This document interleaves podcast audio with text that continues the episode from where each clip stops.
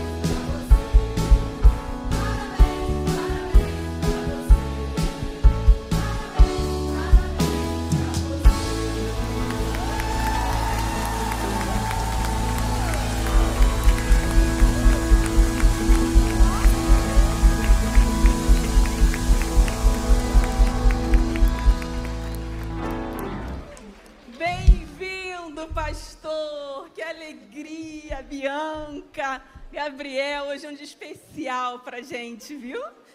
Hoje vocês não vão saber de nada do que vai acontecer. E a gente também não vai dar dica de tudo que vai acontecer hoje, pastor. Mas a gente queria já começar com um vídeo que mostra um pouquinho da nossa surpresa que a gente fez ontem. Pode sentar.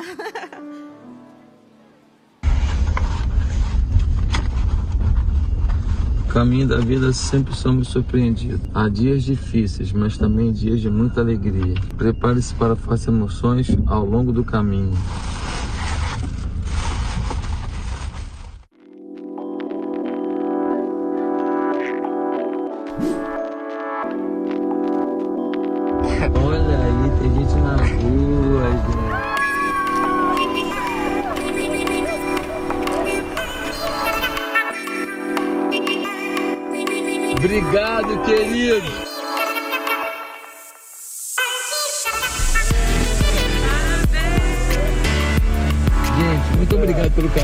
De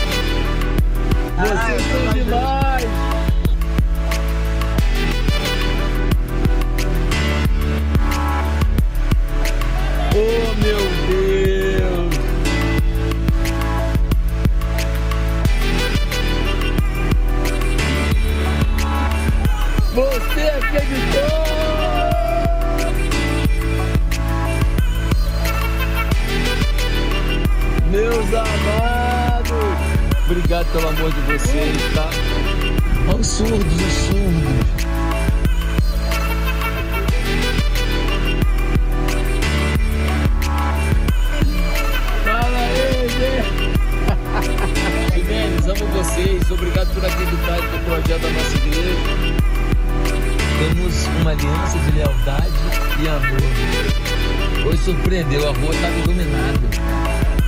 Olha aí, ó. Que coisa bacana, hein?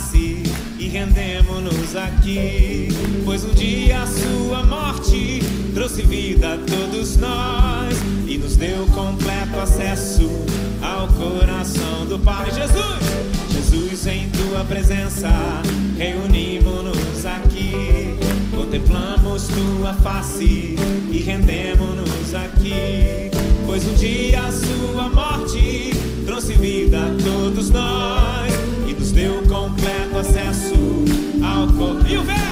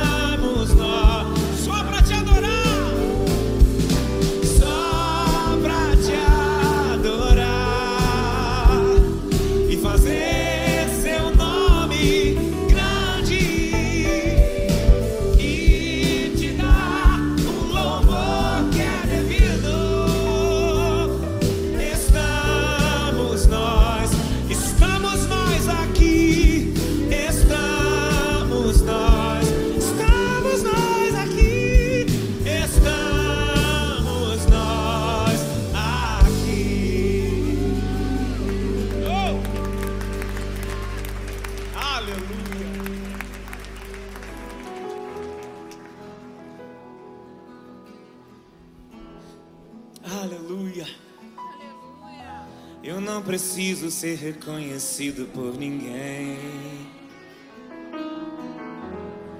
A minha glória é fazer com que conheçam a Ti e que diminua eu, para que Tu cresças, Senhor, mais e mais. Como os serafins quem cobre o rosto. Escondo o rosto, escondo o rosto para que vejam. Hum, e que diminua eu, para que tu cresças, Senhor. Mais e mais, mais e mais.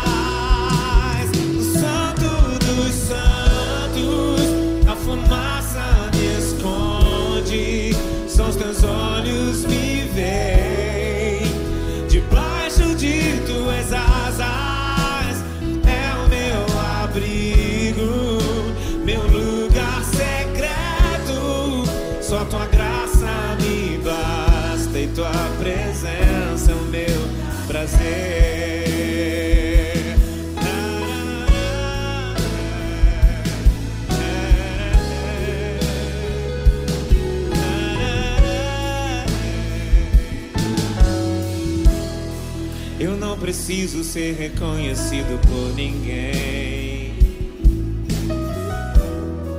A minha glória é fazer com que conheçam a Ti e que diminua eu. Mais e mais, e como os serafins. Serafins que encobre o rosto ante a ti. Esconda o rosto, esconda o rosto para que vejam tua face em mim. Hum, e que diminua eu, para que tu cresça.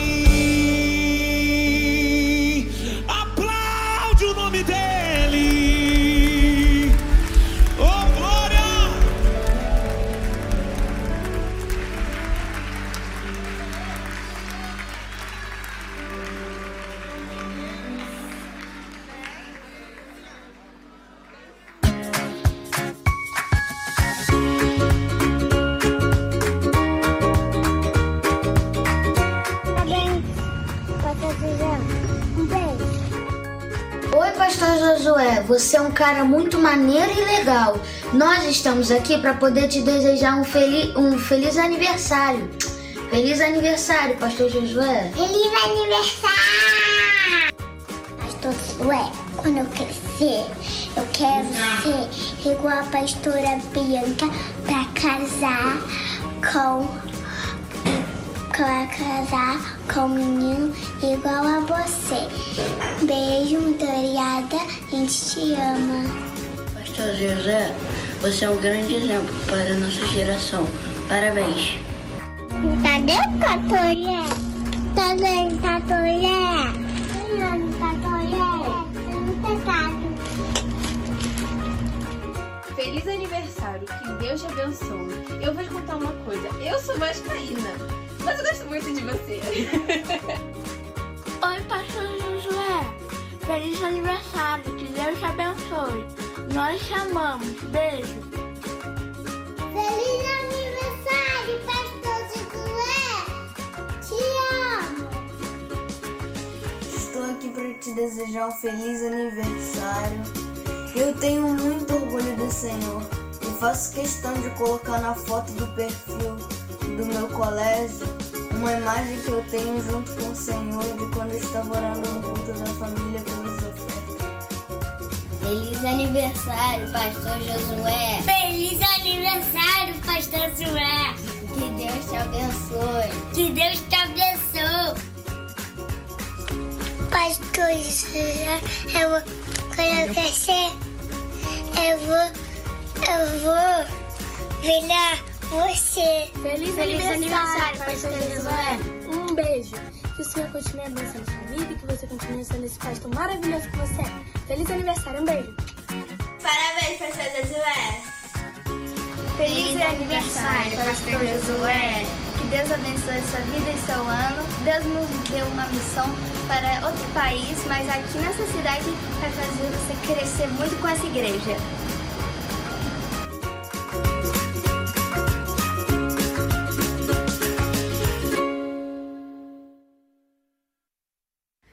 Ele foi uma pessoa assim que impactou muito a minha vida e que tem me esticado, tem me feito crescer. Eu me lembro que ele olhou para aquela creche que era só o Vale de Ossos Secos, mas ele não viu um Vale de Ossos Secos ali. A gente estava com tudo em ruínas, um prédio abandonado há mais de 19 anos, mas ele viu um exército de crianças sendo restauradas para transformar nossa nação. E ele me falou uma frase que me marcou muito. Ele falou: Camila, eu quero que as nações venham saber o que, que aconteceu com o Brasil, que foi transformado através do impacto que a Igreja Batista Atitude fez na vida daqueles que mais precisam. É um homem de fé, é um homem humano, um homem que ama as pessoas de verdade. E eu me lembro a alegria que foi quando a gente começou a ver a creche ganhando forma. E quando aquelas crianças saírem da condição que estão hoje e entrarem naquele lugar, vai ser um grande marco na nossa vida e vai ser a realização da visão que ele teve, profética, de transformação da nossa nação. Outro fato que eu me lembro muito do pastor Josué é que quando a gente foi começar a comunidade terapêutica, ele recebeu muitas palavras contrárias. Muitas pessoas falaram: não se envolve com isso. Isso daí só vai dar trabalho, só vai ser problema para você. Mas ele foi contra todas as palavras contrárias, porque ele tinha uma visão. E ele, quando recebe algo de Deus, ele vai até o fim naquilo que Deus confiou a ele. E ele foi e fez a comunidade terapêutica. E hoje, mais de 100 homens já foram restaurados, pessoas que estão nas ruas. E isso incomodava muito ele. Ele falava comigo que quando ele parava no sinal, via alguém na rua, isso queimava no coração dele, que a igreja tinha que fazer alguma coisa por isso. Hoje, quantos e quantos homens que ninguém quer investir foram restaurados porque ele permaneceu por fé na visão que Deus deu para ele. Muito obrigado por ser essa pessoa que ensina tanto pra gente. Eu te amo demais. Feliz aniversário. Obrigado, pastor Josué.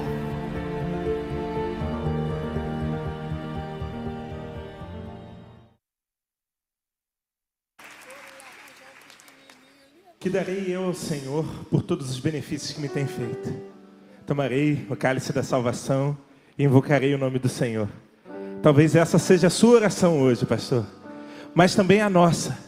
E se eu pudesse adaptar essas palavras, longe de mim querer atualizar a Bíblia, mas adaptando essas palavras, poderíamos nós dizer: Que darei ao Senhor por ter um pastor tão abençoado, ou por ser tão abençoado por esse homem.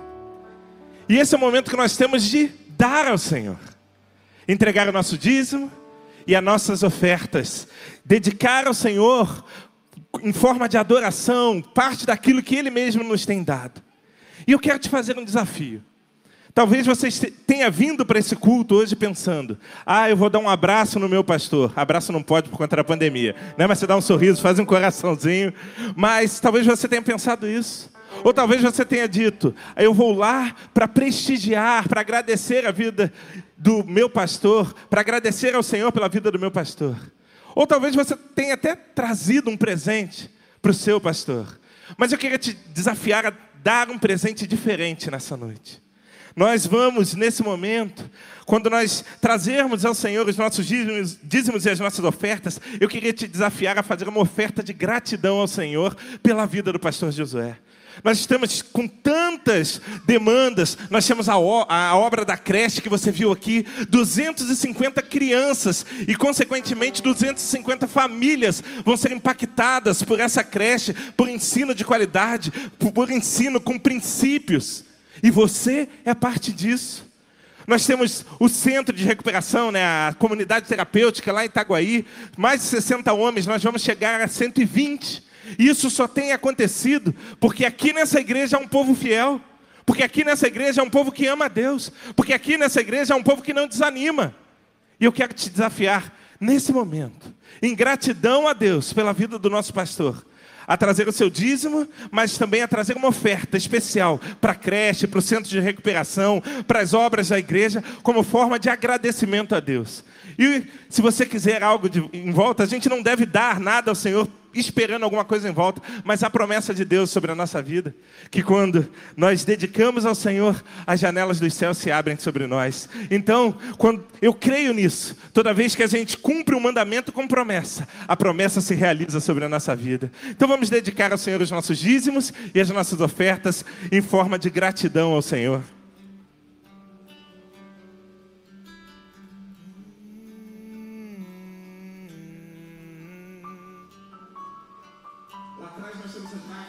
Então você pode usar lá atrás. Na cadeira também temos os pic, o Pix que você pode utilizar. Comigo aqui.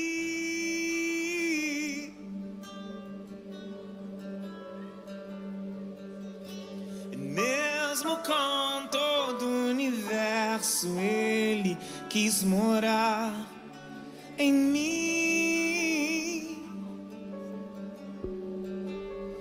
Tudo que tenho é sou tão pequeno, ele é Deus. Enquanto eu viver, vou te louvar. Com tudo que há em mim te exaltar. Tu és meu tudo, minha própria vida. O ar que eu respiro, minha melodia.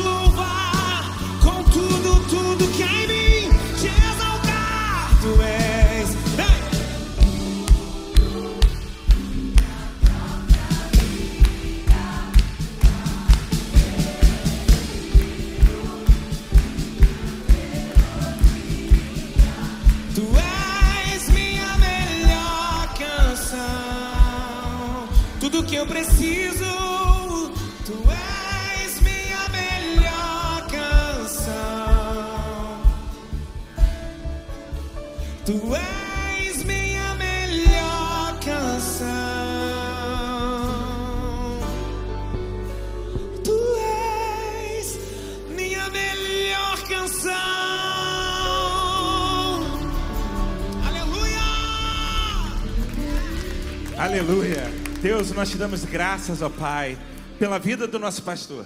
Nós te damos graças pelo quanto nós somos abençoados, ó Deus, por esse homem.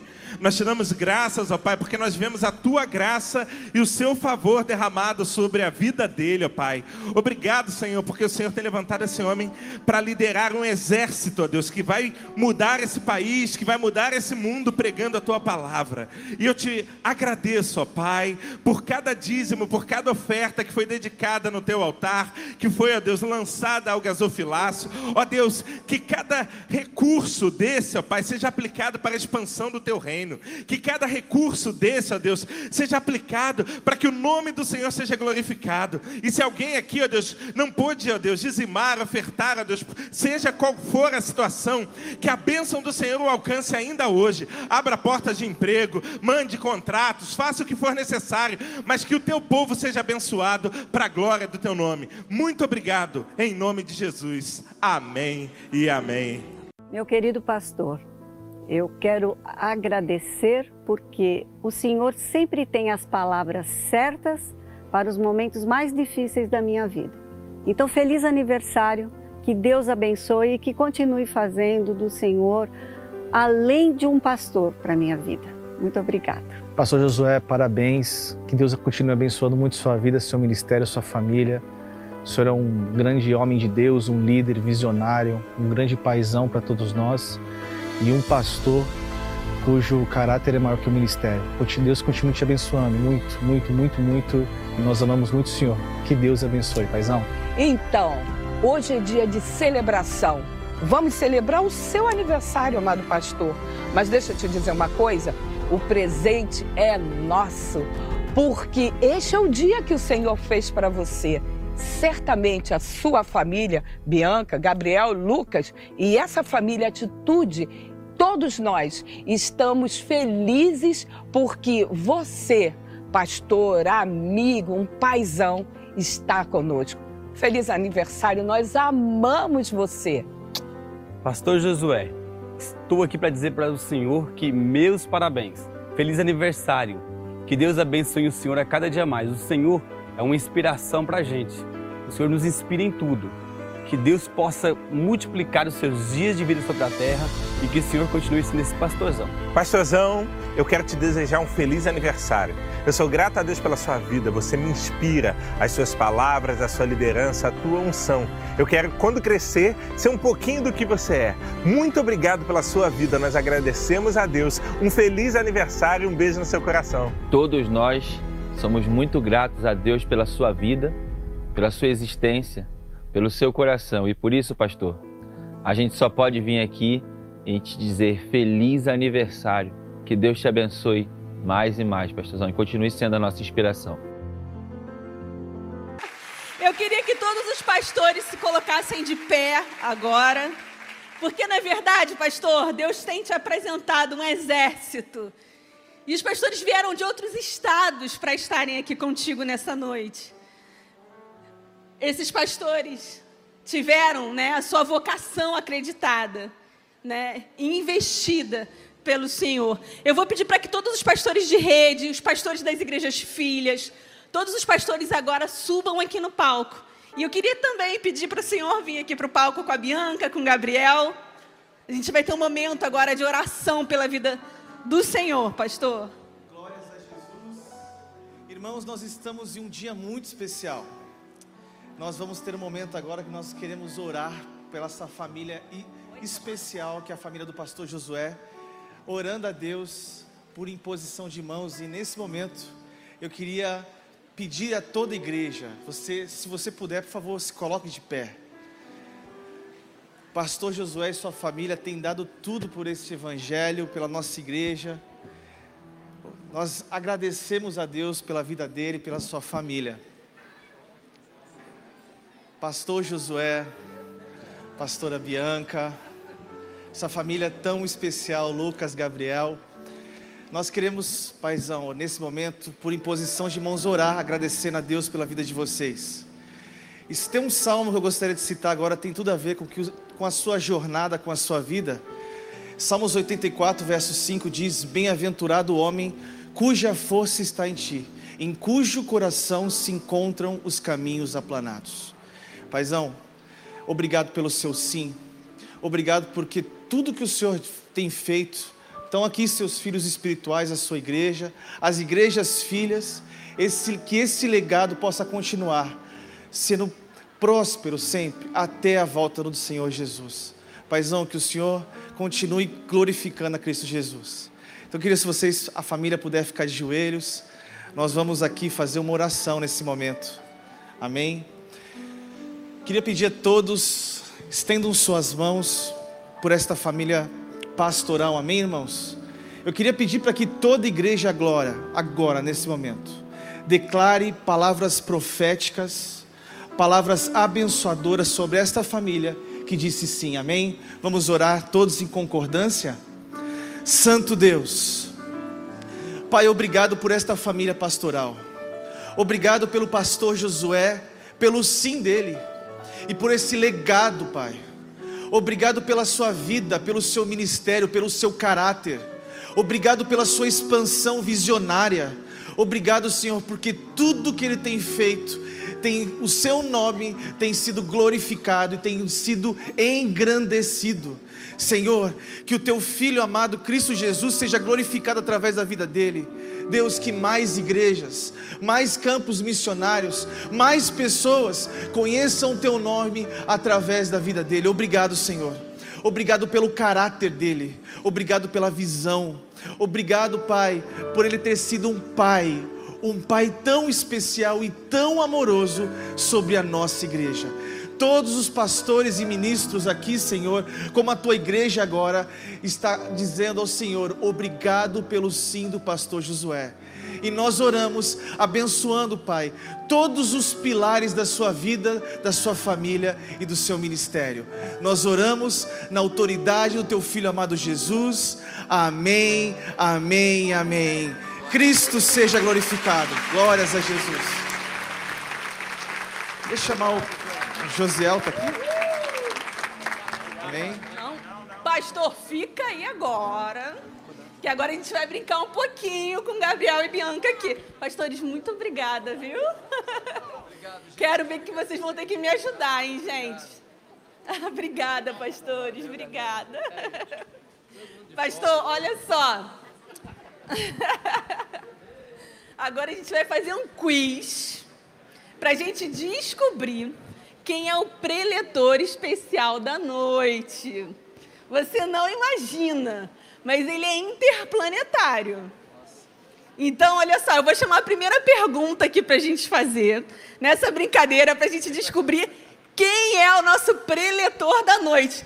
A gente vai começar com uma trava-língua. Será que ele veio dos Estados Unidos, pastor? Vai tentar? Como é que vai o ah, seu inglês, pastor? Tenho que falar isso aí? Vamos lá, como é que tá o seu inglês? Pronuncia a frase. Shells on the seashore. E aí? Foi bem. Essa você foi. Será que foi o pastor Sally que veio, pastor, dos Estados Unidos? O pastor Ed? Será que o pastor Sally veio dos Estados Unidos? Será, gente? Que esse pastor convidado da noite veio de lá do, dos States para cá? Não sei. Vamos para a próxima pergunta, pastor. Qual a capital da província canadense de British Columbia? Toronto, Ottawa ou Vancouver? Essa é tão fácil que eu vou passar para Gabriel. o relógio está correndo, hein, pastor? Um, dois ou três? Ó, oh, tá com defeito aquele British ali, faltou um i. é verdade. Por isso que eu não vou responder. É Vancouver. Será que o pastor Max veio, pastor, para pregar nessa noite? Veio. Será que ele conseguiu? Será, gente? Que foi o pastor Max que veio nessa noite pregar pra gente? Mas para aprender, Vancouver? Vancouver. Ah, é? Ah, British Columbia, Vamos sabia. passar para a próxima pergunta. A gente aprende. Como se fala vitrine em Portugal? Você sabe, pastor André? Sabe, Será André? que é o pastor André que vai pregar hoje, gente? Será que é Vitrine. ele? É montra? CB Montra, isso mesmo! Silvio Santos vai me levar, hein? Vamos passar para a próxima pergunta. Como se chama o mau cheiro do peixe no Amazonas? Pitiu, carapanã ou chibata? Qual será, Tá pastor? uma chibata danada. Não, é não? Pitiu. Será que a gente trouxe o pastor de Lábria para pegar hoje Será aqui? que o Walter tá aí? Será que ele veio, gente? Robson, nosso segredo, hein, Robson? Aí, aí ele trouxe açaí. Pode ser, não sei. Vamos É pra pitiu? próxima. É pitiu? Pitiu. Qual, ó, esse você sabe, pastor. Botei aqui uma molezinha pra você. Qual a idade Ih. Matusalém morreu? Tem tanto tempo que eu até esqueci. Qual será, pastor? Gente, e aí, pastor? 968? Vamos pedir ajuda lembro. pros universitários, pastores. 969, a pastora É? Nádia.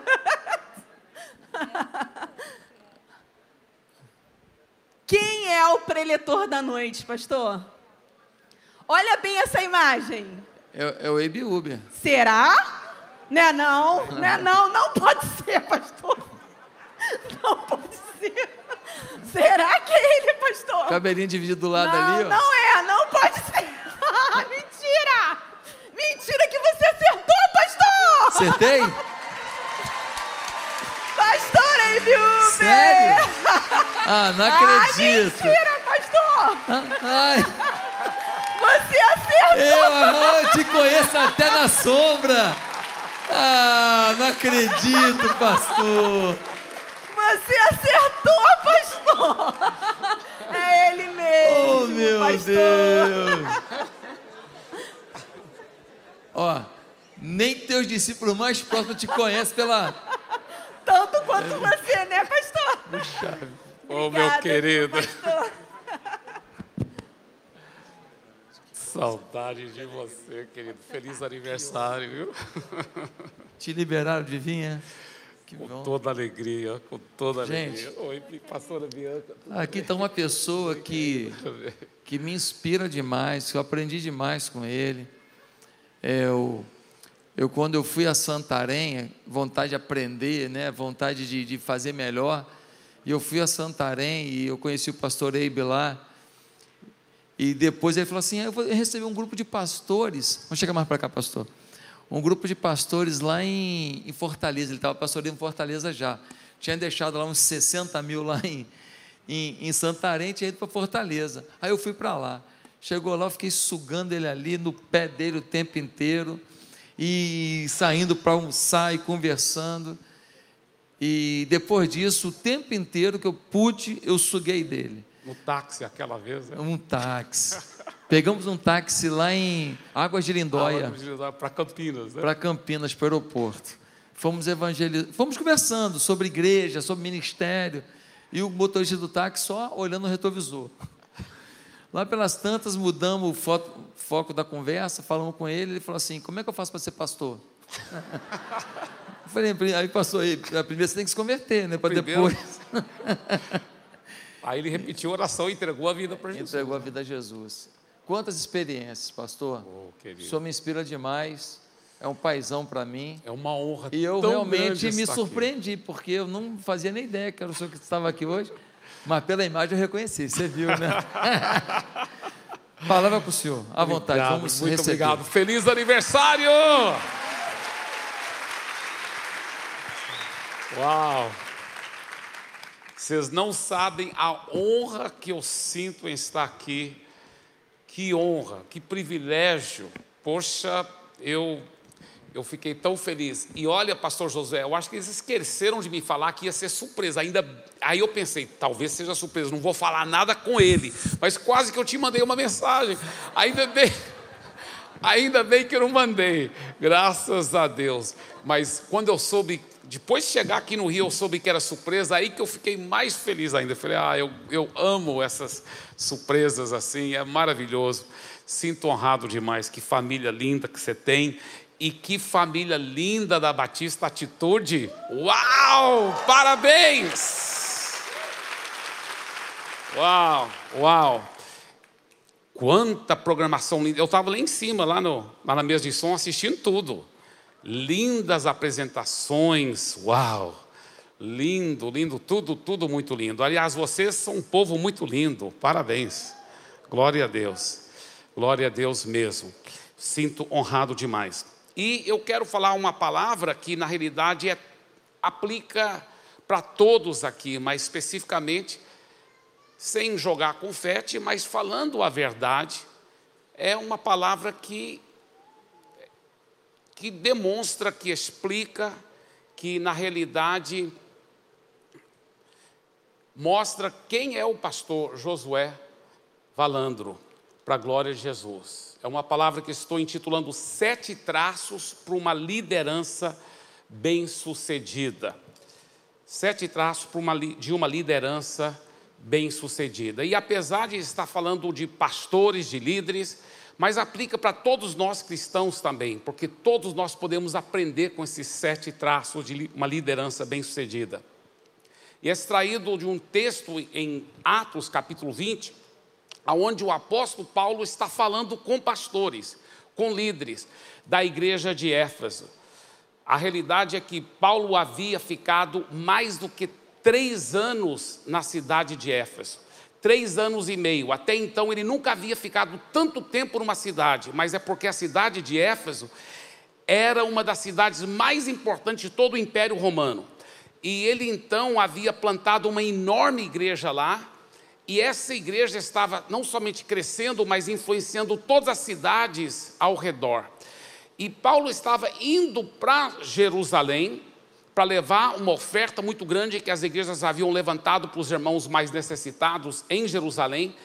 E ele não queria é, desviar-se muito da rota, então ele parou numa cidade que se chama Mileto e ele lá da cidade mandou chamar os pastores, os presbíteros, os líderes da igreja em Éfaso.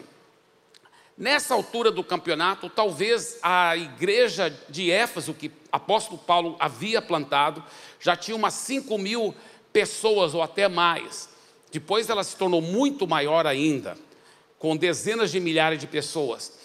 E Aqui talvez tinham uns 50 pastores que reuniram com Paulo, eles vieram de viagem, aproximadamente duas, dois dias viajando, para poder estar lá e encontrar com Paulo em Mileto. Então é nesse contexto, quando Paulo vai falar com esses pastores, aonde Paulo compartilha uma palavra muito preciosa, onde eu extraí esses sete traços de uma liderança bem-sucedida. Atos capítulo 20, versículos 17 a 19. De Mileto, Paulo enviou uma mensagem a Éfaso, pedindo aos presbíteros da igreja que se encontrassem com ele. E quando chegaram, Paulo lhes disse: Vocês sabem como me conduzi entre vocês em todo o tempo, desde o primeiro dia em que entrei na província da Ásia. Aí olha o que ele diz no versículo 19: Servindo o Senhor com toda humildade com lágrimas e com as provações que me sobrevieram pela cilada dos judeus. E esse é primeira, primeiro traço de uma liderança bem-sucedida.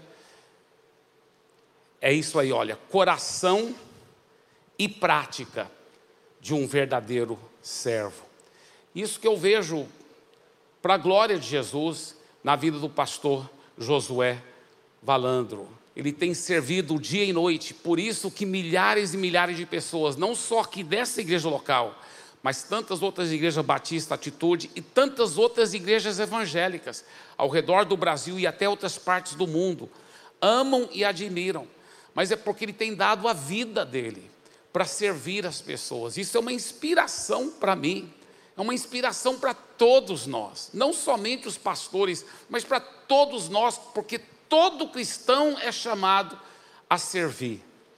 Todos nós somos chamados a servir. Interessante que o próprio Jesus disse o seguinte em Mateus 20, 28, porque até o filho do homem não veio para ser servido, mas para servir e dar a sua vida para salvar muita gente.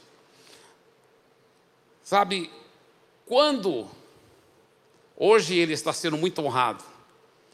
E quando as pessoas estão honrando você e agradecendo você por ter servido, é fácil você servir. Mas quantas vezes ele servia, amava, quando ninguém estava reconhecendo? Quantas vezes as pessoas até estavam talvez atrás das costas dele, sendo desleal, falando mal, e ele continua amando, indo atrás, se humilhando e servindo, como o apóstolo Paulo disse aqui, servindo o Senhor com toda humildade, com lágrimas e com as provações. Esse é o primeiro traço de uma liderança bem-sucedida, um, não só o coração, mas a prática de ser um servo. Sabe qual é a definição de ser servo?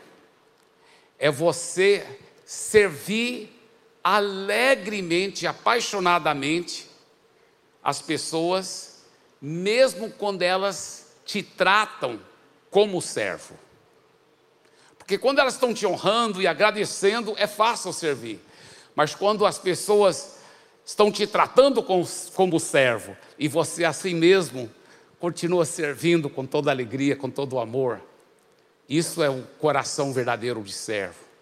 E quantas vezes, quantas vezes o pastor Josué, com certeza no início do ministério, especialmente, pessoas tentando falar para ele os erros que estavam fazendo, talvez a própria ovelha muitas vezes apontando o dedo no rosto do pastor, e que, que um bom líder cristão, mas não é só um líder cristão, qualquer cristão deve ter essa atitude de se humilhar, de pedir perdão e de ficar servindo, de ficar servindo. É o primeiro traço de uma liderança bem-sucedida, o coração e prática de um verdadeiro servo.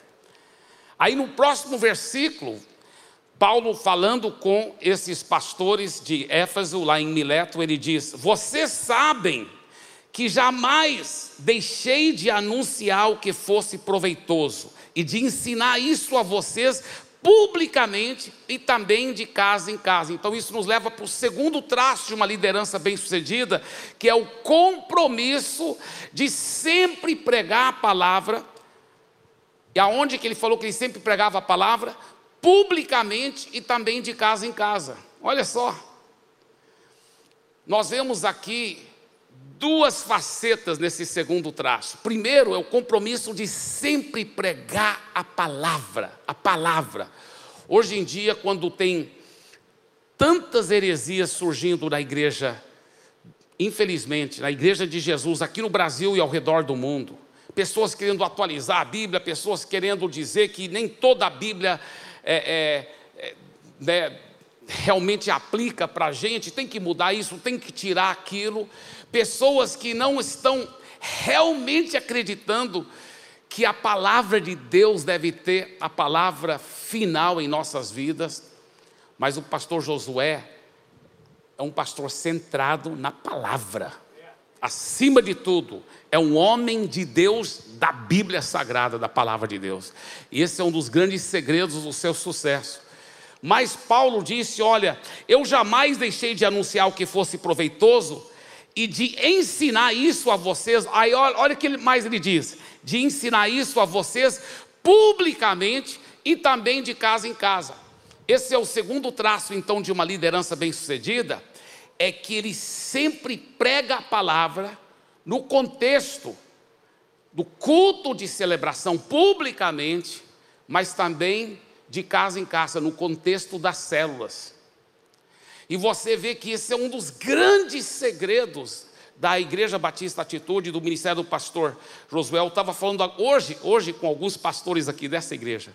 Eles falaram: o nosso foco é as células. Nós amamos os ministérios, os ministérios são a bênção, são um poder, são importantes, mas nós entendemos que para poder ganhar vidas e cuidar bem delas e discipulá-las é dentro do contexto das células. O pastor Josué, às vezes, de tanto ser apaixonado por essa visão bíblica, muitas vezes também tem sido criticado por pessoas, acho que está exagerando, mas se ele está exagerando, então o apóstolo Paulo também estava exagerando, Porque apóstolo Paulo, como um líder bem-sucedido, ele falou: "Eu nunca deixei de pregar a palavra toda e no contexto do culto público e de casa em casa, nas igrejas, nas casas. Você sabia que tem cinco livros no Novo Testamento que falam sobre as igrejas na casa? Sabe o que, que tem acontecido hoje em dia, queridos? Com todo carinho, a igreja de Jesus ela tem se desvirtuado tanto dos princípios da palavra, que muitas vezes pratica-se o que eu chamo um cristianismo, um pseudo-cristianismo. Não é um cristianismo autêntico. Porque o cristianismo do Novo Testamento, da igreja primitiva, eles viviam um com os outros. Aquele purê de batata, aquela comunhão profunda, aquele discipulado, onde aprendiam pedir perdão um do outro, onde aprendiam perdoar um ao outro, onde aprendiam realmente conviver. Mas hoje em dia não. Muitos praticam um pseudo-cristianismo. É multidão entra, multidão sai, ninguém conhece ninguém, ninguém tem vínculos profundos, relacionamentos, e por não aprenderem se relacionar dentro do contexto da igreja, dentro do contexto da célula, o que, que acontece? O, ele não sabe se relacionar com a família, por isso que tem tantos cristãos por aí divorciando, tendo problemas de relacionamento, porque nunca aprenderam a se relacionar. Mas quando se pratica o cristianismo da igreja primitiva, como essa igreja pratica, priorizando as células, priorizando o convívio, é, é mais difícil? É, é, você tem que aprender a perdoar, você tem que aprender a pedir perdão mas os frutos são maravilhosos, porque isso é um cristianismo autêntico, um cristianismo do Novo Testamento, um cristianismo que funciona, que cresce e multiplica, não só em números, não só em espuma, mas em crescimento, com fruto permanente, vendo vidas sendo transformadas para a glória de Jesus. Amém? Esse é o cristianismo autêntico. Aleluia. Terceira, terceiro traço de uma liderança bem-sucedida está no versículo 24 desse mesmo texto. Paulo, ainda falando com os pastores de Éfeso, ele diz: Porém, em nada considero a vida preciosa para mim mesmo, desde que eu complete a minha carreira e o ministério que recebi do Senhor, do Senhor Jesus, para testemunhar o Evangelho da graça de Deus. Gente, na minha opinião, esse é um dos versículos mais poderosos em toda a Bíblia Sagrada sobre como deve ser a vida de, de um líder cristão. Eu vou ler de novo. Porém, em nada considero a vida preciosa para mim mesmo, desde que eu complete a minha carreira e o ministério que recebi do Senhor Jesus para testemunhar o Evangelho da graça de Deus. Então, qual o terceiro traço de uma liderança bem-sucedida? Abnegação total pela obra de Deus. Abnegação total pela obra de Deus. Toda vez que eu estou com o pastor Josué, com a pastora Bianca, eu vejo isso neles. Paixão por Jesus, paixão pela família deles e paixão pela obra. Nada mais os encanta, nada mais os seduz. Claro que ele torce para o Flamengo. Claro que ele, ele fica empolgado se você convidado para um churrasco esquece de me convidar também. Mas o que mexe com o coração dele é Jesus, é a família dele e a obra de Deus. É isso, é disso que ele fala toda hora, toda hora. É isso que, que corre nas veias dele. Nada mais o encanta, nada mais o seduz. Esse terceiro traço de uma liderança bem-sucedida, abnegação total pela obra. Eu gosto dessa palavra, abnegação. Porque eu digo, que, que, qual a definição de abnegação para mim, o EIB? É EIB negação. EIB negação. Põe seu nome aí, se seu nome for José, José negação. Fala seu nome. Negar a si mesmo. Negar a si mesmo. Sabe, quando a gente é apaixonado pela obra, para ganhar vidas e cuidar bem delas, para ver o reino de Deus implantado. É gostoso se abnegar, é gostoso se abnegar por paixão por Jesus, pela nossa família e pela obra de Deus. eu lhe pergunto: o que que, que, que pega o seu coração? Que, que queima em você? Por exemplo, Brasil está jogando na Copa. Quer assistir o Brasil jogar na Copa? Claro! Isso mexe com a gente. Mas, na época da Copa do Mundo, por exemplo, e o Brasil está jogando, especialmente se o Brasil está ganhando, né, e está perto do final da Copa, e o Brasil está com chance de ganhar a Copa. Você não fica emocionado para assistir aquele jogo junto com sua família, com seus amigos? É claro. Mas sabe o que deve mexer muito, muito mais no nosso coração?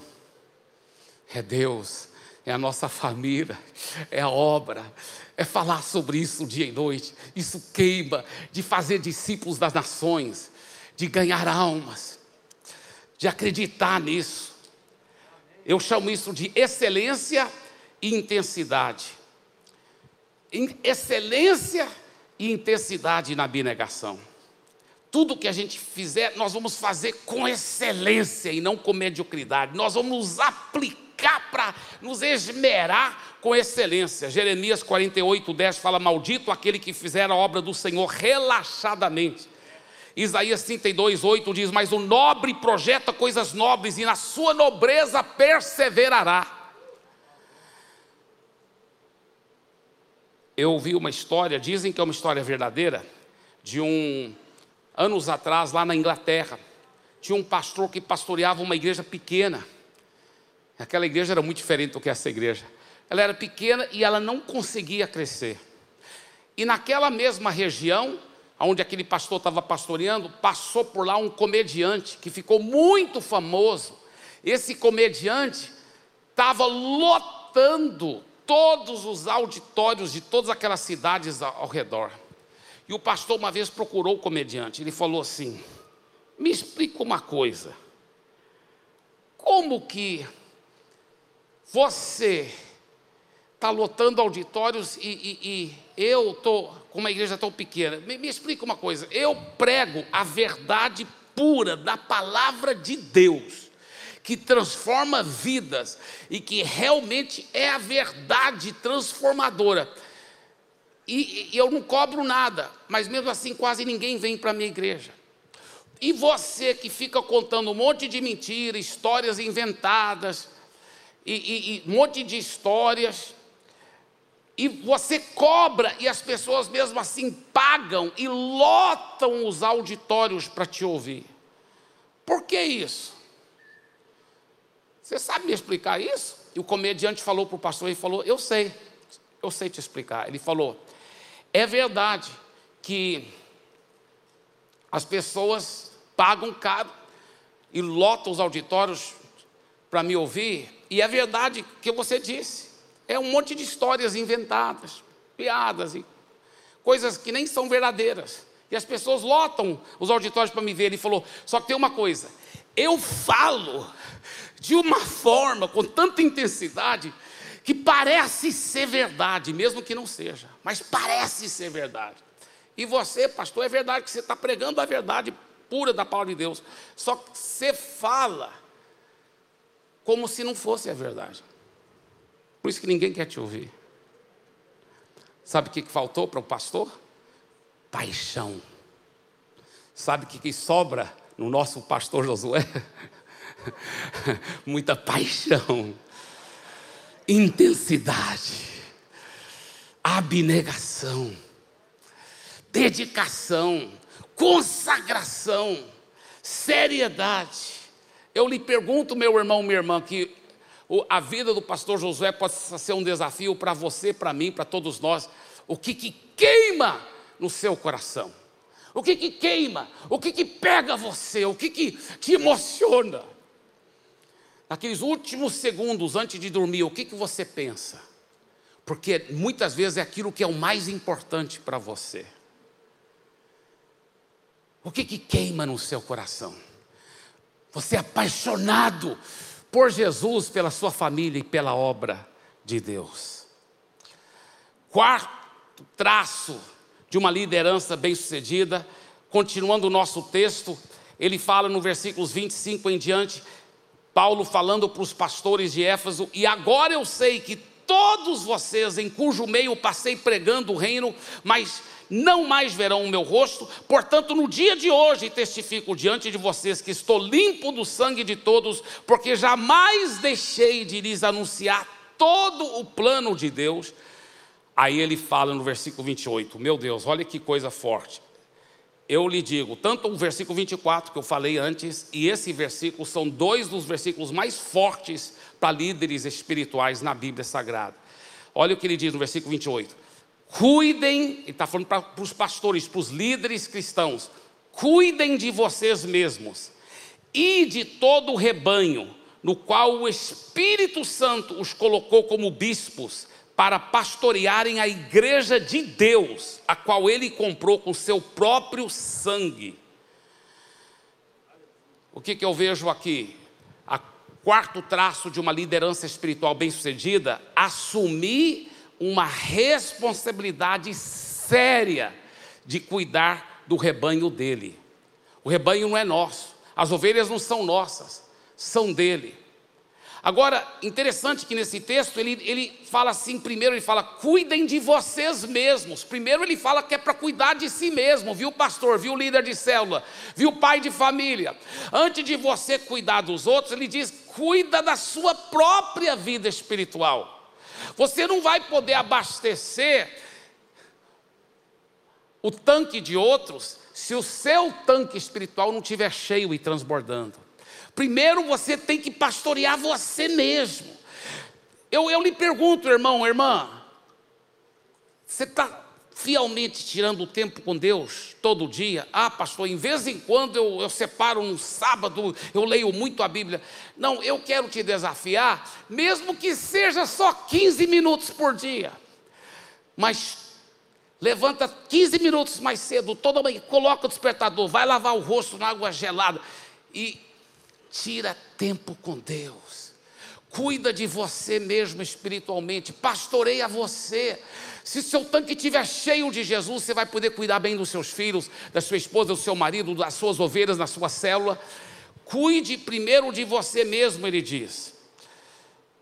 Para cuidar de nós mesmos também é necessário a gente ser transparente com o discipulador. Sabe, eu tenho um discipulador até hoje, eu sou transparente com ele. Se eu sentir tentado, eu falo para ele.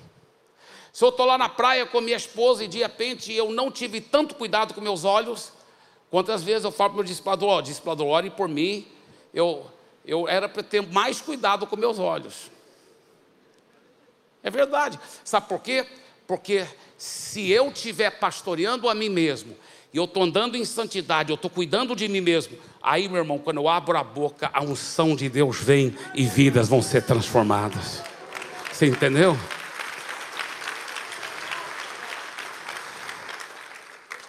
Agora, enquanto eu estava lá assistindo todas essa, essas honras para você, pastor Josué, e super merecidas, graças a Deus, uma das coisas que eu via repetida é sobre o seu caráter, o homem de Deus que você é. Isso é o maior legado que você deixa para seus filhos e para suas ovelhas. Parabéns. Cuida de você mesmo. Tem uma história, se falam que aconteceu lá no Oriente, muitos anos atrás, um grande imperador. E esse imperador estava ficando velho. E ele queria passar o bastão para o filho. O filho ia assumir o trono. Só que o filho era solteiro, eles tinham uma lei que o filho tinha que casar antes de assumir o trono. Então, marcaram uma, uma grande festa com as candidatas. Né? Não era qualquer uma que podia ser candidata, elas estavam escolhidas a dedo, mas tinha talvez umas 100 candidatas do império todo que vieram. Agora, todo o palácio imperial estavam torcendo para a filha da ama casar com o príncipe. Por quê? Porque a filha da ama era uma, além de ser linda, linda, linda, ela era muito legal. Todo mundo era apaixonado por ela, todo mundo queria que ela que casasse com o príncipe. E ela foi uma das cem convidadas, então eles estavam emocionados. Aí o príncipe chegou lá na frente, ele falou assim: todos sabem Todas vocês sabem que eu preciso casar para assumir o trono e eu quero casar. E vocês podem ter certeza que vai ser uma das de vocês 100 aqui, mulheres que estão aqui, jovens, moças, bonitas, vai ser uma de vocês. Eu, eu decidi fazer o seguinte: eu vou estar entregando na sua mão, eu pessoalmente, uma semente de uma flor. Vocês vão pegar essa semente que eu dou para vocês, é a semente que eu colocar na sua mão, e vocês vão chegar em casa e plantar num vaso. Aí ele marcou a data, ele falou tal e tal data, vocês vão voltar aqui. E a que tiver a flor mais bonita, a flor mais bonita daquela semente que eu dei, ela que vai ser minha esposa. Então, a ama ficou muito emocionada, chegou em casa, mãe, essa, isso tem que funcionar. E elas, sabe, plantaram num vaso muito lindo, ficaram adubando, regando. Passou um dia, não crescia nada. Dois dias, uma semana, duas semanas, um mês, e já estava chegando perto do dia de voltar e não crescia nada. Ela chorava, chorava, chorava. E a mãe falou: Você vai? E ela falou: eu vou, porque ele falou que era para plantar e trazer de qualquer jeito. Mas não tem nada, minha filha, não cresceu nada. Eu sei, mas eu vou obedecer o que ele disse. Eu já, eu vou. Pelo menos eu vou ver quem ele vai escolher lá. A esposa que vai escolher. Quando ela chega com o vaso dela, sem nenhuma flor, ela vê cada flor linda lá que as outras tinham. E ele foi, aí ele falou: agora chegou o momento de eu escolher com quem eu vou casar. E ele foi descendo o corredor e viu vaso por vaso. Depois ele voltou e falou assim: Bem, agora já sei com quem eu vou casar. E ele desceu de novo da plataforma, pegou ela, essa jovem, a filha da ama dele, e trouxe ela para a plataforma. Ele disse: Essa aqui que vai ser minha esposa. Aí todo mundo, mas como? Olha o vaso dela, não tem nenhuma flor. Ele disse: Vocês estão enganados. Essa é a flor mais bonita que tem em todo esse auditório. Porque eu falei para vocês levarem a semente e plantar aquela semente. E a flor daquela semente, que era para vocês trazerem aqui, só que acontece que todas as sementes que eu dei eram sementes estéreis. Nenhuma podia produzir uma flor. E vocês todas, quando viram que não cresceu nada, vocês colocaram outra semente. Somente ela não fez, porque ela seguiu o que eu falei. Ela, eu falei que tinha que ser a flor daquela semente. E essa é a flor mais linda, porque a flor mais linda é a flor da integridade.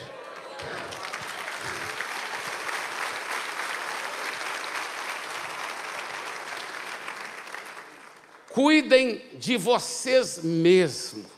Esse caráter, pastor Josué, eu, eu sinto tão honrado ser, assim, um dos seus amigos, porque eu vejo esse caráter, essa vida de Deus em você. Glória a Deus. Eu sinto muito feliz. Parabéns, parabéns.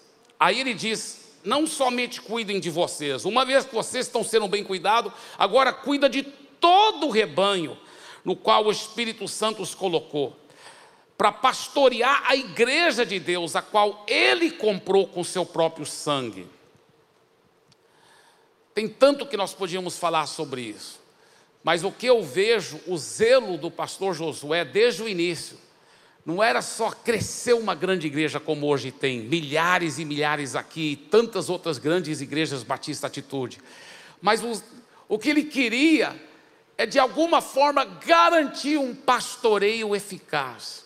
E por isso que ele prezou-se pelas células, pelo discipulado, para garantir um cuidado, um pastoreio eficaz. E toda vez que eu venho aqui no Rio de Janeiro e eu estou com seus pastores, andando no carro, vindo do aeroporto, indo para outros lugares, restaurantes, eu sempre ouço, não só do pastor Josué, mas de todos os pastores, de todos os líderes, do que está acontecendo nos bastidores, de tantas pessoas sendo discipuladas, pastoreadas, de tantas pessoas sendo bem cuidadas. Então, eu quero tirar o meu chapéu para esse grande pastor que eu admiro demais, é uma inspiração. Dê mais uma forte salva de palmas para Jesus.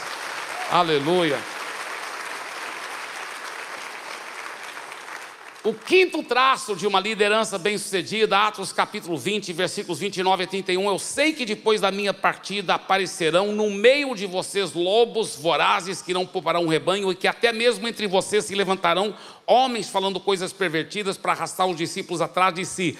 Portanto, vigiem, lembrando que durante três anos, noite e dia, não cessei de admoestar com lágrimas cada um de vocês.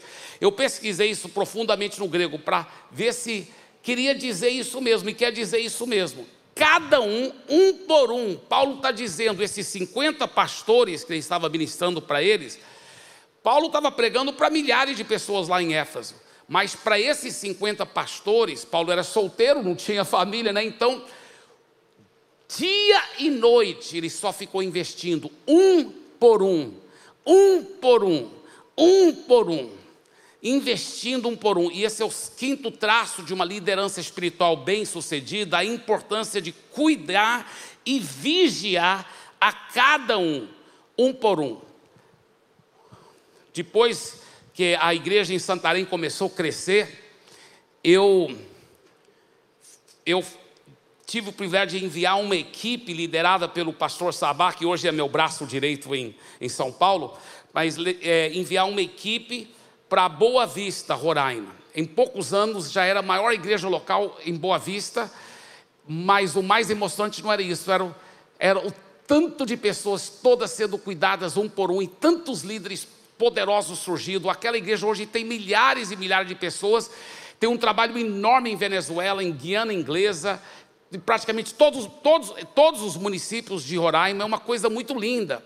Mas eu nunca vou esquecer, naquela época, olha que nós da Paz Church, né, que antes era chamado Igreja da Paz, nós não tínhamos espalhado tanto no Brasil naquela época ainda. Mas eu lembro que eu, uma médica lá daquela igreja me procurou depois do culto, ela falou: "Pastor, toda capital no Brasil precisa de uma igreja dessa onde todos são cuidados um a um. Que coisa linda, pastor.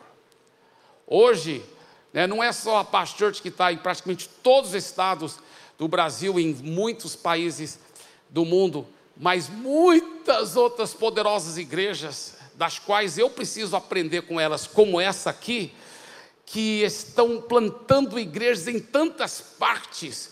Alguém me falou só para vocês terem uma ideia, o tanto impacto que vocês estão tendo ao redor do mundo, vocês nem imaginam. Uma pessoa estava me falando, um casal da nossa igreja lá em Fortaleza, está falando, ah, nós estávamos em Orlando e a gente visitou algumas igrejas famosas.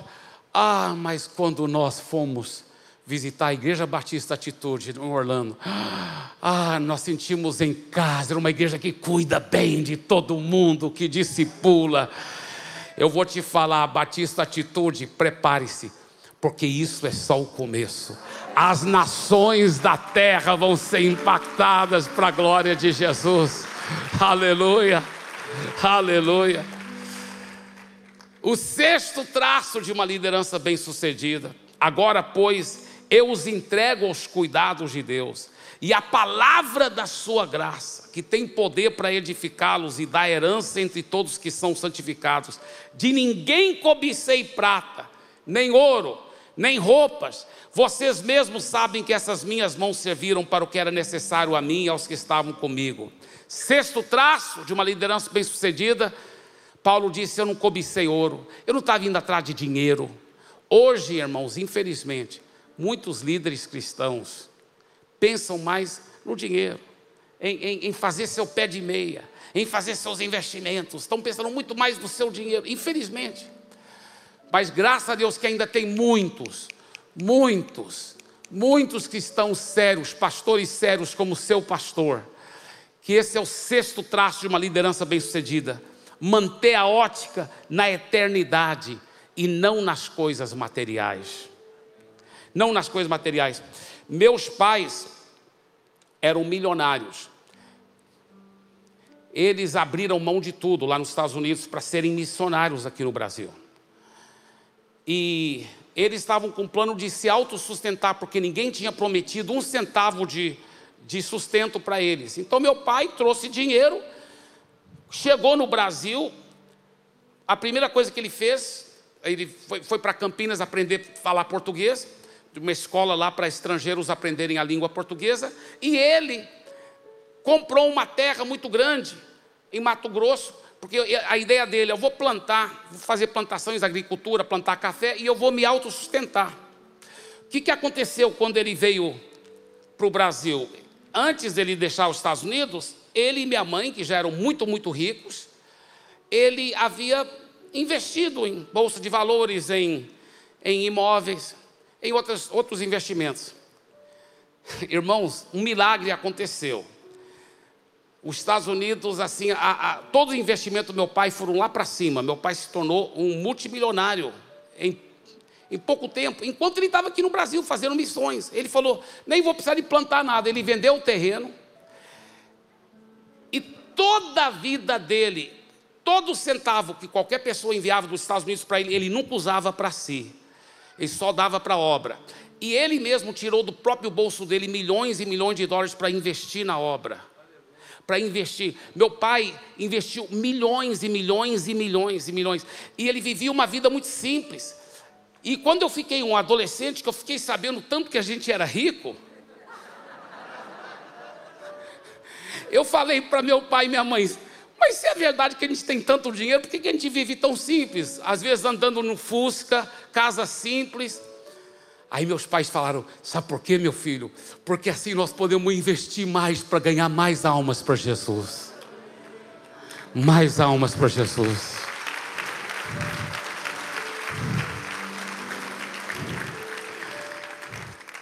E um dia, quando minha mãe e meu pai já estavam bem velhinhos, e minha mãe foi para os Estados Unidos se tratar, eles já tinham dado milhões e milhões. Eles ainda tinham um pouquinho mas antes de meu pai morrer, ele acabou dando tudo o que ele tinha. Tudo, tudo, tudo. Ele não queria ficar com nada. Mas eu fui com minha esposa, meus três filhos eram pequenos ainda, para ajudar a cuidar da saúde da minha mãe. E numa noite, durante a noite, ela passou muito mal e chamamos o 911, né, nos Estados Unidos. Enquanto eu estava falando no telefone, os caras falando qual o endereço mesmo, eu dando o endereço, os caras falaram, pode abrir a porta, nós já estamos aí, porque eles já vêm pelo, pelo telefone o endereço, eles só estavam confirmando, na realidade, os caras vieram rápido. Eu, olha, talvez um minuto ou menos, é quase assustador, mas depois eu fiquei sabendo, é porque eles têm unidades em, em, em quase cada três quarteirões, eles têm uma unidade lá com ambulância e tudo. E eles estavam lá para receber minha mãe, Colocaram minha mãe numa maca, levaram ela para o hospital. O médico olhou, porque a minha mãe tinha passado muito mal. O médico falou: não, ela está estável, ela vai ficar bem. Mas eu, isso era umas duas e meia da manhã. Eu e meu pai estávamos lá no hospital. E ela estava sendo tratada lá, nós não podíamos entrar naquele momento, onde ela estava com os médicos. Aí nós estávamos conversando lá. Aí tinha as portas de vidro lá do hospital e eu olhei lá fora vi um carro, irmãos, muito lindo, um carro muito chique, muito chique mesmo. Eu sempre gostei de ver carro e ver as marcas e tudo. E meu pai também, né? Meu pai, eu acho que é, uma, é coisa de homem, né? A maioria dos homens gosta de carro, eu acho. Aí eu falei, pai, olha aquele carro, vamos lá fora ver aquele carro, vamos. A gente só estava esperando mesmo, que minha mãe estava sendo tratada lá. O médico já tinha dito que ela não estava em perigo de vida. E nós fomos lá fora olhar o carro. Realmente era um carro muito, muito, muito, muito chique. Eu quase, não sei se eu, alguma vez na minha vida eu tinha visto um carro desse. E nós pensamos, poxa, o dono deve ter trazido a esposa dele aqui também, alguma coisa assim. Aí chegamos mais perto do carro, aí tinha um chofé. O chofé viu a gente olhando o carro, ele desceu do carro para nos mostrar o carro. E a gente olhou e tudo. Depois eu, eu pensei comigo mesmo, né? Estava pensando comigo mesmo. Meu pai, com todo o dinheiro que ele tinha, mas nunca teve um carro super chique na vida dele. Nunca. Nunca. E agora bem velhinho, bem velhinho. E a gente entrou naquele hospital e eu falei para o meu pai, eu falei assim, papai, Eu não sei se o dono daquele carro, se ele é cristão, se ele entregou a vida para Jesus. Mas se ele é um cristão, se ele entregou a vida para Jesus, ele for para o céu, ele vai ser muito, mas muito, mas muito abençoado. Se lá no céu ele tiver o privilégio de cuidar do seu cachorro, pai. Se ele tiver o privilégio de cuidar do seu cachorro. Por quê? Eu falei isso, meu pai. Sabe por quê? Toda a minha vida, eu vi meu pai chorando pelas vidas, dando a vida dele, nunca se ligando para viver em luxo. Essa sexta, esse sexto traço de liderança bem-sucedida, manter a ótica na eternidade e não nas coisas materiais. E por fim, o último versículo, versículo 35. Em tudo tenho mostrado a vocês que trabalhando assim é preciso socorrer os necessitados e lembrar das palavras do próprio Senhor Jesus. Mais bem-aventurado é dar do que receber. Sétimo traço de uma liderança bem-sucedida: crucificar o ego e se doar até a última gota. Eu quero desafiar você, seja você pastor líder de célula, ou seja você um membro cheio de Jesus, que tem um chamado talvez para ser reitor de uma universidade, para ser um juiz, para ser talvez um jornalista. Deixa eu te falar uma coisa: seja qual for o seu chamado, dentro daquele seu chamado, Deus quer que você seja uma pessoa que vai viver para os valores do reino. Que nós possamos ser inspirados pela vida do pastor Josué Valando e que nós possamos nos doar para o reino, como ele tem feito.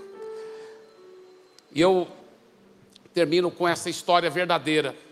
Um missionário, bem idoso, estava voltando da África para os Estados Unidos só para morrer. Dizem que é uma história verdadeira. Bem velhinho, ele já estava no final da carreira de missionário. Ele estava voltando para os Estados Unidos só para morrer mesmo. No mesmo navio que ele vinha, da África, veio Frank Buck o Frank Buck, na época, se tornou um homem muito famoso nos Estados Unidos, porque ele foi o primeiro para trazer animais vivos da África.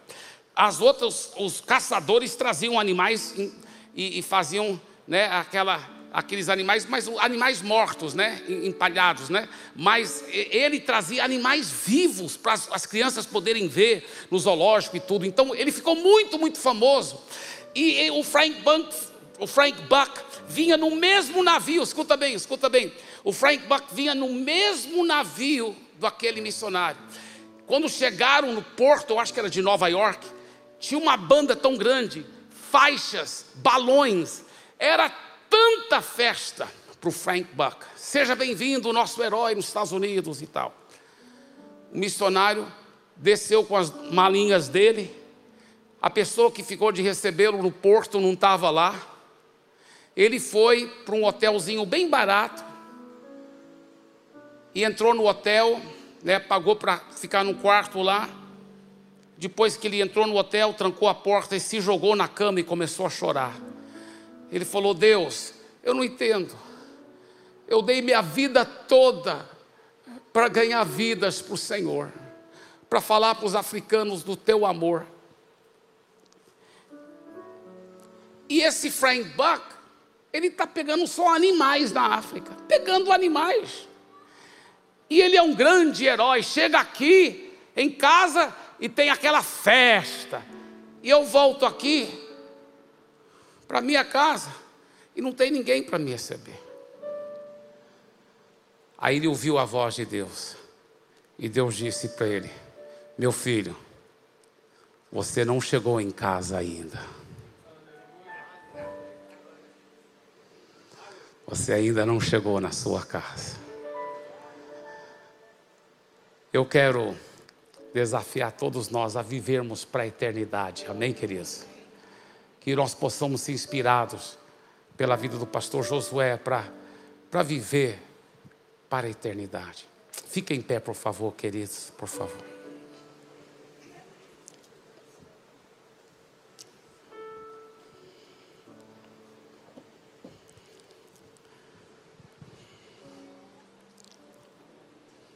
Eu quero que você, eu quero primeiro fazer uma pequena oração por você, depois eu vou pedir que você repita a oração comigo, tá?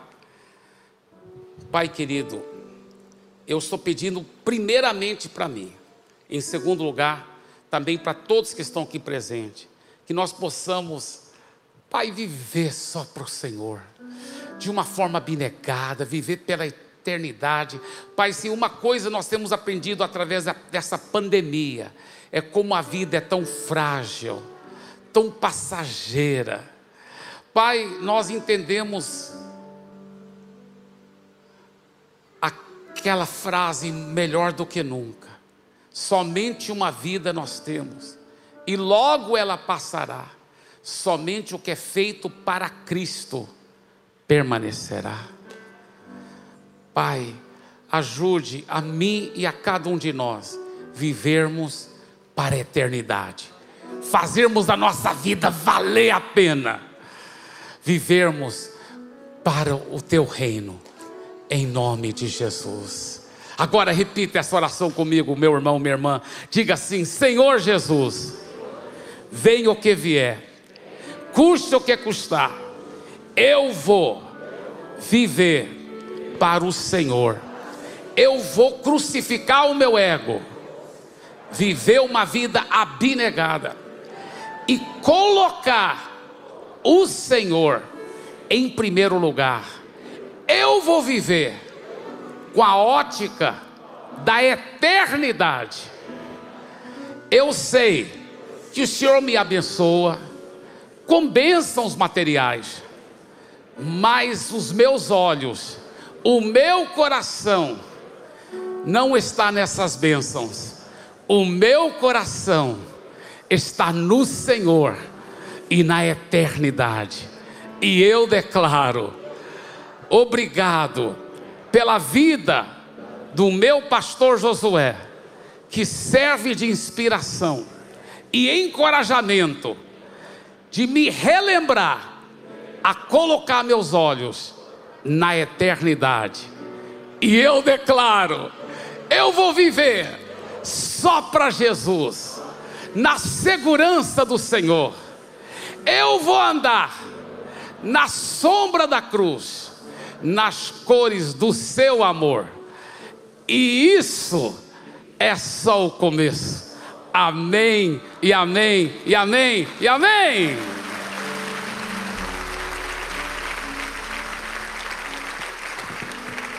Pastor, fica ainda um pouquinho aqui comigo. Vou pedir só para o pessoal da recepção tirar aqui para mim o púlpito. Vamos ficar aqui do ladinho, pastor? Pastor, muito obrigada, viu? Oh, a gente prazer. não tem como meu agradecer prazer. o privilégio de o senhor estar aqui com a gente hoje. Eu que agradeço, a honra foi minha mesmo. Muito obrigada, pastor. Pastor, não está sentindo falta de nada, não, nessa noite? Está sentindo falta de nada?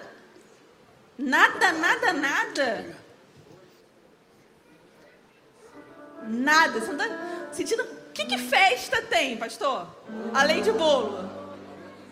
Presente, pastor!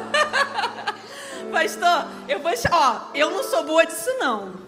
Mas tem um amigo meu que ele é top. Quero convidar o Josiel aqui para trazer o seu presente de aniversário. Uau! Sobe aqui, pastor, com a gente, vem. Deixa eu contar uma coisa para vocês. Eu dei o meu presente, muito inusitado para o pastor. É, Pastor, o que o senhor pregou aqui é realidade. Sabe, cada vez que eu caminho com o meu pastor e com a Bianca, eu entendo realmente sobre o que é caráter. Amém. Eu amém. prometi que eu não ia chorar, mas eu não consigo. mas eu queria dizer é, que eu não tenho mais pai aqui, né? Meu pai já tem 15 anos, que foi recolhido. E eu dei um presente muito especial para o pastor. Uau. Que foi uma meia. Eu dei uma meia para ele, não foi, pastor? Sabe por que, que eu dei essa meia? Do Superman. Foi mesmo. Porque quando meu pai era vivo, Eu vou usar domingo. eu todos os anos eu dava uma meia pro meu pai. Sabe por quê, pastor? Porque eu queria que o pé dele sempre estivesse quentinho. Então, pastor, eu falava para o meu pai, pai, o senhor vai me dar, eu vou dar muito orgulho para o senhor, porque eu vou além daquilo que o senhor pôde me oferecer até hoje. E quando eu dei aquela meia, que era uma brincadeira, né, e eu já tinha pensado sobre o que eu ia falar hoje, eu estava querendo te dizer isso, pastor, que o seu pé vai estar sempre quentinho e que a gente vai estar aqui, ó, zelando e cuidando de você, da Bianca, do Gabriel, porque esse é o jeito da gente poder te agradecer. E você falou para mim, filha, eu fico constrangido, né, com tanta manifestação de amor, mas é o mínimo que a gente pode, pastor. E pode ter certeza que o seu pé vai estar sempre quentinho, como eu fazia com meu pai todos os anos. Deus me deu um outro pai, uma outra inspiração de caráter, que eu olho e falo assim: o meu marido está aqui, ele é testemunha. Eu olho e falo: nossa, Bruno, como eu aprendo. E uma vez eu falei para você até, pastor, pastor, eu observo tudo que você faz. Glória. Eu observo tudo que você faz.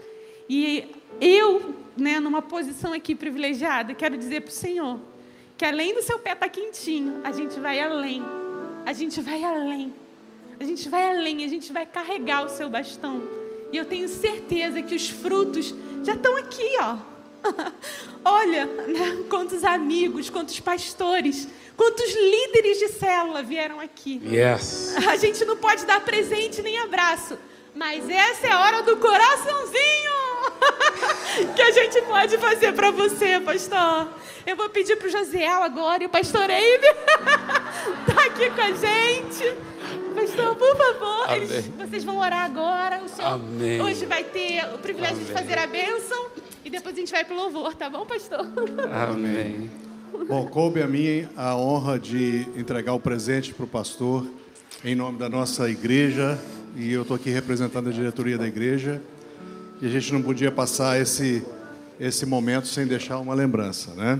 Mas antes eu quero dizer uma coisa que não tenho muito para falar depois das palavras do pastor Eibe e eu só posso fazer aqui é, depois de caminhar alguns anos ao lado do pastor Josué, é, representando a diretoria é, da igreja, é que todas essas suas palavras é, eu só posso endossá-las. Amém. É, então, é, eu tenho vivido e vivenciado isso na vida do pastor Josué, caminhando junto com ele ao longo desse tempo.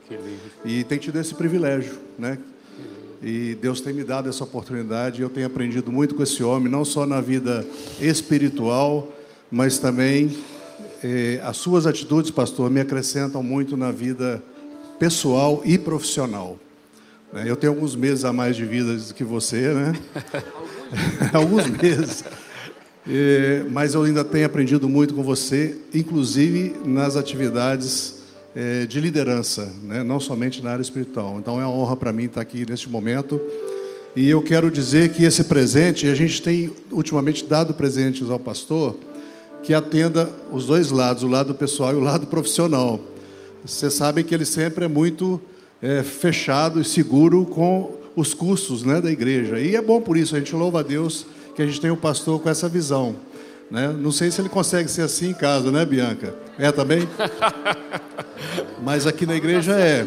Então a gente tem tentado escolher presentes que atinja também a área profissional, ou seja, que vai ser um recurso que a gente teria que comprar para ele de qualquer forma como igreja. Né? Então é um equipamento que vai ajudá-lo muito, né? uma renovação do seu equipamento para que a gente possa ter você ainda mais preparado e conectado aí com o mundo, né? Ele agora é o, é o cara da, da, da top das galáxias, né? então precisa ter um equipamento potente também. Então, pastor, receba isso em nome da igreja e que você faça, você faça um bom, bom uso. Segura.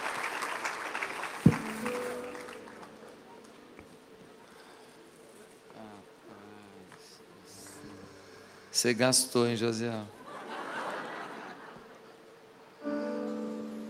Ô, gente, isso aqui é o tal do iPhone.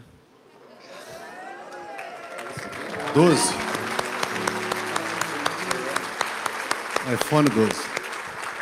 O do pastor já estava bem velhinho, precisando trocar, já com a bateria fraquinha e dando problema, então é, já estava fazendo falta e acho que vai ser bem útil.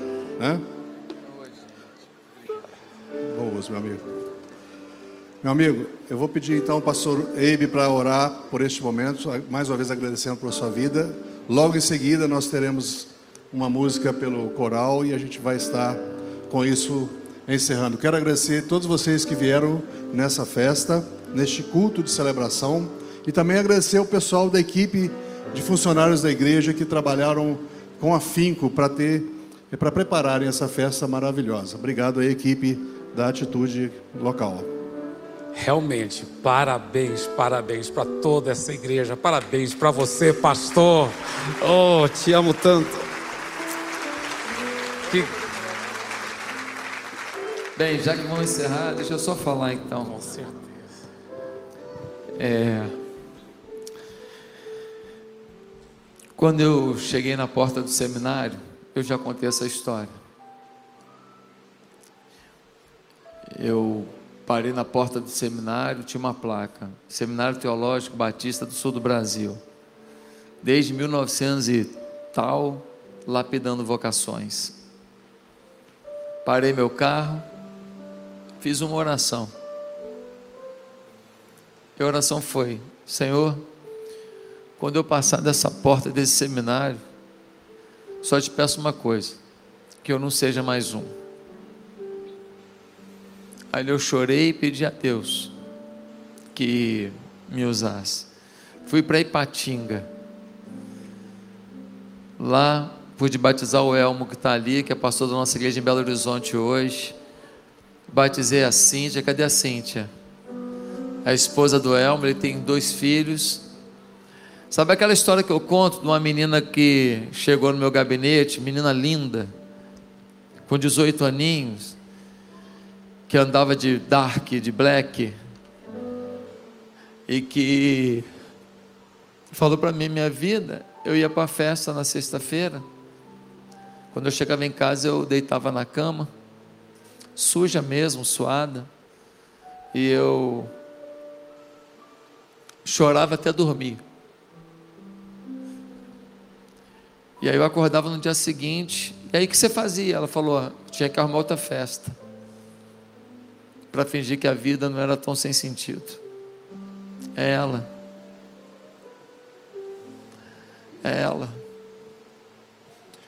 Eu conto a história do Elmo para vocês também há muitos anos. Eu, a igreja ficava assim no pé de uma subida, uma ladeira, sabe o bairro? E eu podia só seguir a rua e ir para casa.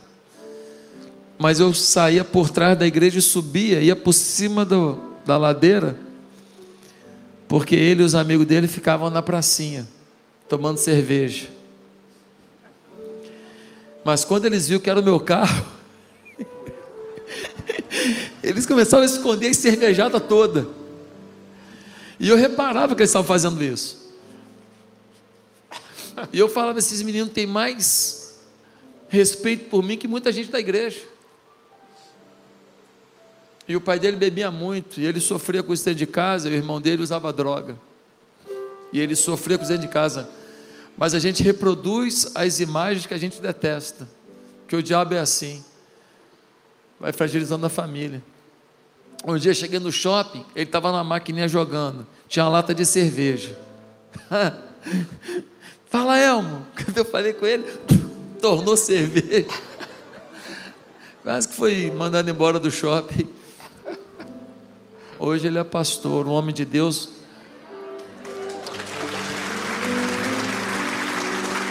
Tem um projeto lá na cidade de Patinga que atende centenas de crianças, iniciado por ele. Aleluia. Conseguiram uma área que ele deixou lá com a igreja de Bom Retiro, que é onde eu fui pastor. A área vale mais de 4 milhões de reais. Uau. Tem histórias que eu conto aqui ao longo da vida e o Elmo e a Cíntia estão aqui. Vocês estão conhecendo um pouco dessas histórias. Hoje eu recebi uma história mais recente. Uma pessoa que da igreja há 13 anos orava pela conversão da sua irmã. E agora a irmã está assistindo Bom Dia Coração. E a irmã se converteu. E a irmã falou: Eu quero dar aula de balé lá na creche, mas não quero ganhar nada, não. Eu quero agora usar o meu balé só para servir a Deus. Aleluia. Amém. Então, Amém. assim.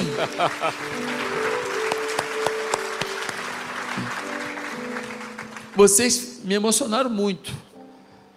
Porque vocês cantaram a minha história hoje aqui. Vocês cantaram as músicas que eu chorei muitas vezes com vocês nessa trajetória.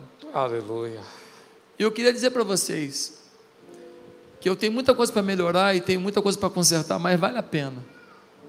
Vale a pena demais. É E quando eu olho para esses pastores aí, eu vejo a dedicação deles, o amor deles e a competência deles. Uau. E vejo as igrejas filhas frutificando e avançando, e os caras lutando e batalhando e chorando e ralando. Eu falo, é isso aí. Aleluia. Vale a pena. Aleluia, aleluia. E eu queria dizer muito obrigado, Josiel, a você, a diretoria, por terem cuidado de mim. No início foi bem complicado, estava tudo na minha mão, eu decidia tudo do meu jeito. Não é justo. Mas também aquele sistema batista democrático é do diabo. É verdade. Também não serve, não. Já vi meu pai sofrer muito por causa daquele sistema. E nós montamos um sistema aqui, pastor, com um conselho de, de anciãos, com um conselho de gente gabaritada, e a gente decide no conselho e a igreja delibera coisas previstas no, no estatuto, compra, venda de terreno, essas coisas. Muito bom. E por isso a gente tem manobra rápida, né, José? Toma uma decisão hoje e amanhã implementa e vamos, vamos, vamos que vamos. Hoje, a nossa igreja ela tem um instituto, uma fundação, ela tem uma comunidade terapêutica, ela tem uma creche, ela tem uma sede, 18 igrejas filhas Uau. frutíferas, é, um seminário fantástico, uma universidade é, virtual que avança. Eu posso te falar com todas as letras. Não sou capaz de gerir isso. Não sou merecedor de estar vivendo isso. Mas uma coisa eu vou te falar. Se você acreditar que Deus usa um servo incompetente, se você acreditar que Deus usa uma pessoa limitada, você vai realizar coisas que você, os olhos não vão acreditar.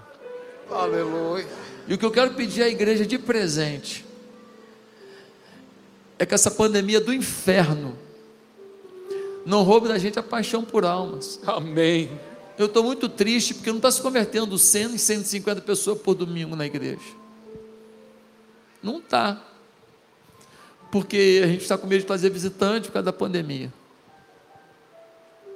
E onde está a nossa paixão? Alguns não voltaram às células virtuais, porque tem comorbidade, eu entendo, mas alguns estão indo para todo lado, só não só a célula que pega a Covid. Aí também não.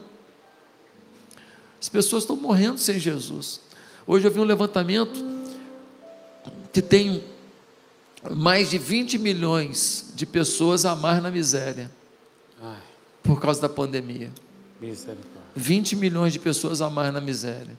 Gente que acorda sem saber o que vai comer. Não é hora da gente parar.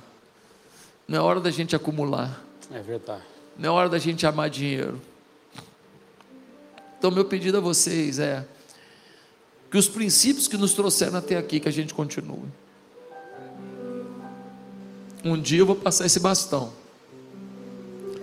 Tem nepotismo aqui não. Se Deus levantar um dos meus filhos, amém.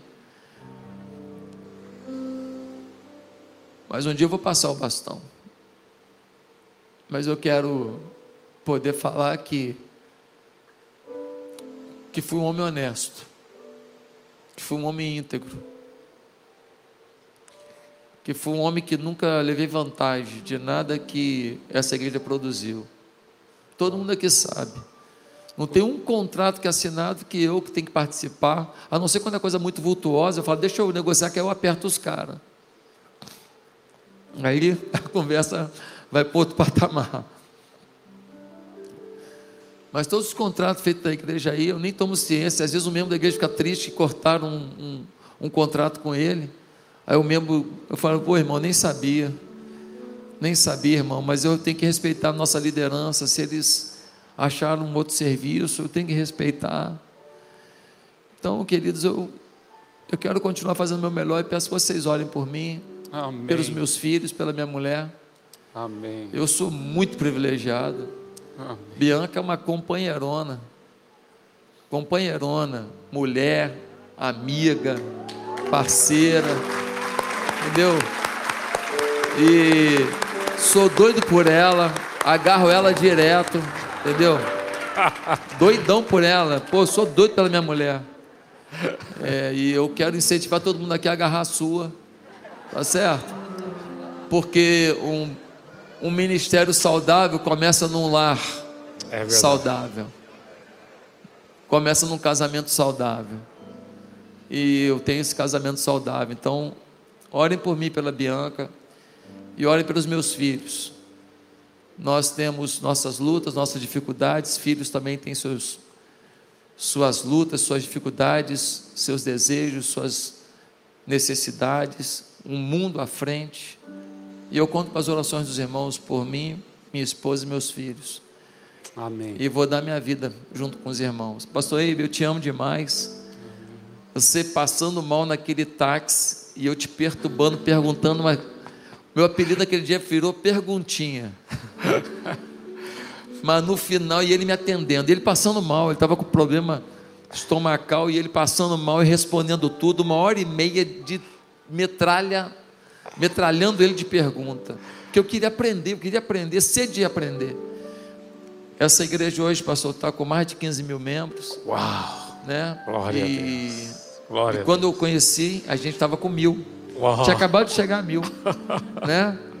Então, Uau. muita coisa aconteceu Amém, amém, de 2011 para cá, né? 2011 para cá, 10 anos. Amém, amém. E eu quero agradecer o senhor ter vindo até aqui. Agradeço a pastora Andréia, seus filhos, por terem liberado o senhor para estar aqui. Eu que agradeço o privilégio. Eu não pude pregar na sua igreja recentemente, porque tinha um compromisso aqui no dia. Mas não vai faltar oportunidade. Mas eu estou doido para ir lá. Amém. A igreja que o pastor agora está liderando aí em São Paulo. Cada lugar que ele vai, ele deixa lá um, uma catedral. Depois de São Paulo é Londres. né?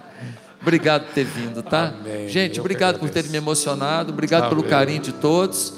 Realmente eu fico constrangido porque é, alguém pode falar assim: ah, se a gente homenagear demais o pastor, ele pode ficar metido. Deixa eu te falar uma coisa. eu tenho juízo.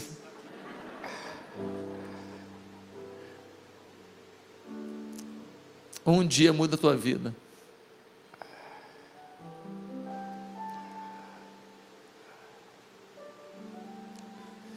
Um dia muda a tua vida.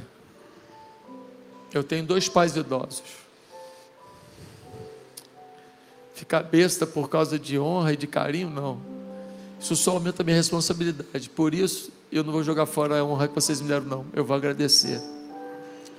E pedir a Deus que eu seja o mais digno possível do amor de vocês. Obrigado. Amém.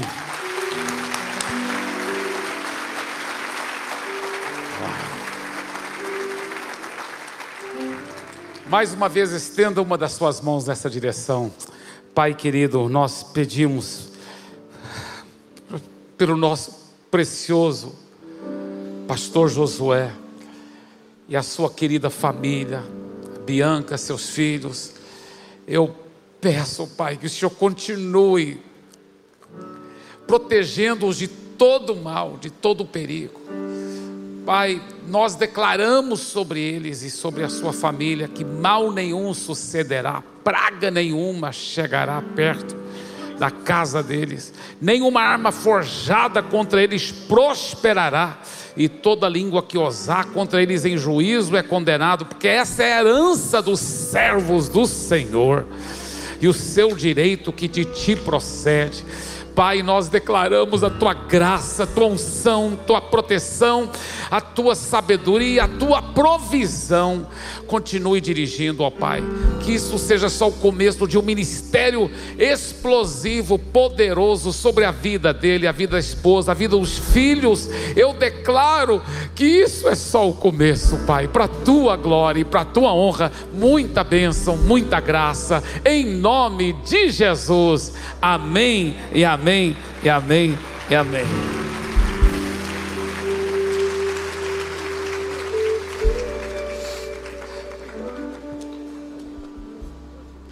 Amém. Deus abençoe. Te amo demais.